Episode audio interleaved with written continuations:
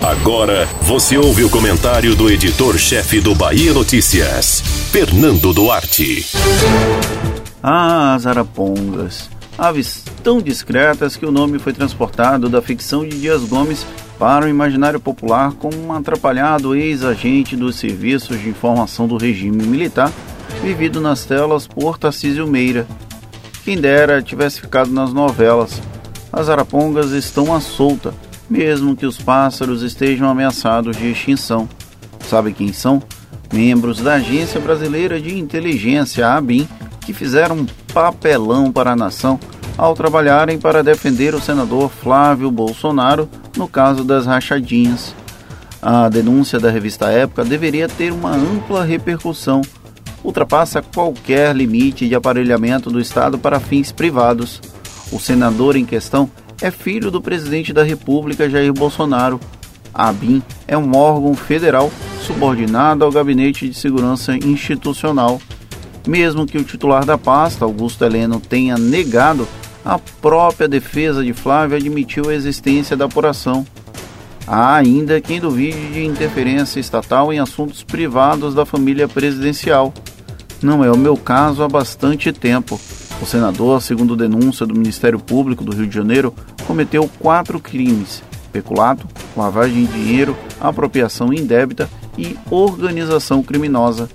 Porém, o Estado brasileiro segue sendo subvertido pelo presidente para defender o 01. Isso seria inadmissível em um país normal. No Brasil, tudo não passa de mais um escândalo para a imensa lista envolvendo o clã Bolsonaro, que não existe para os apoiadores deles.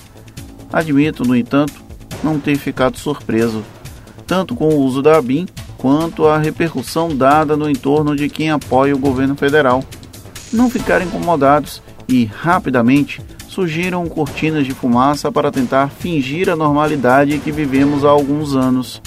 O que me incomoda é a falta de barulho por parte de lideranças relevantes na cena política nacional.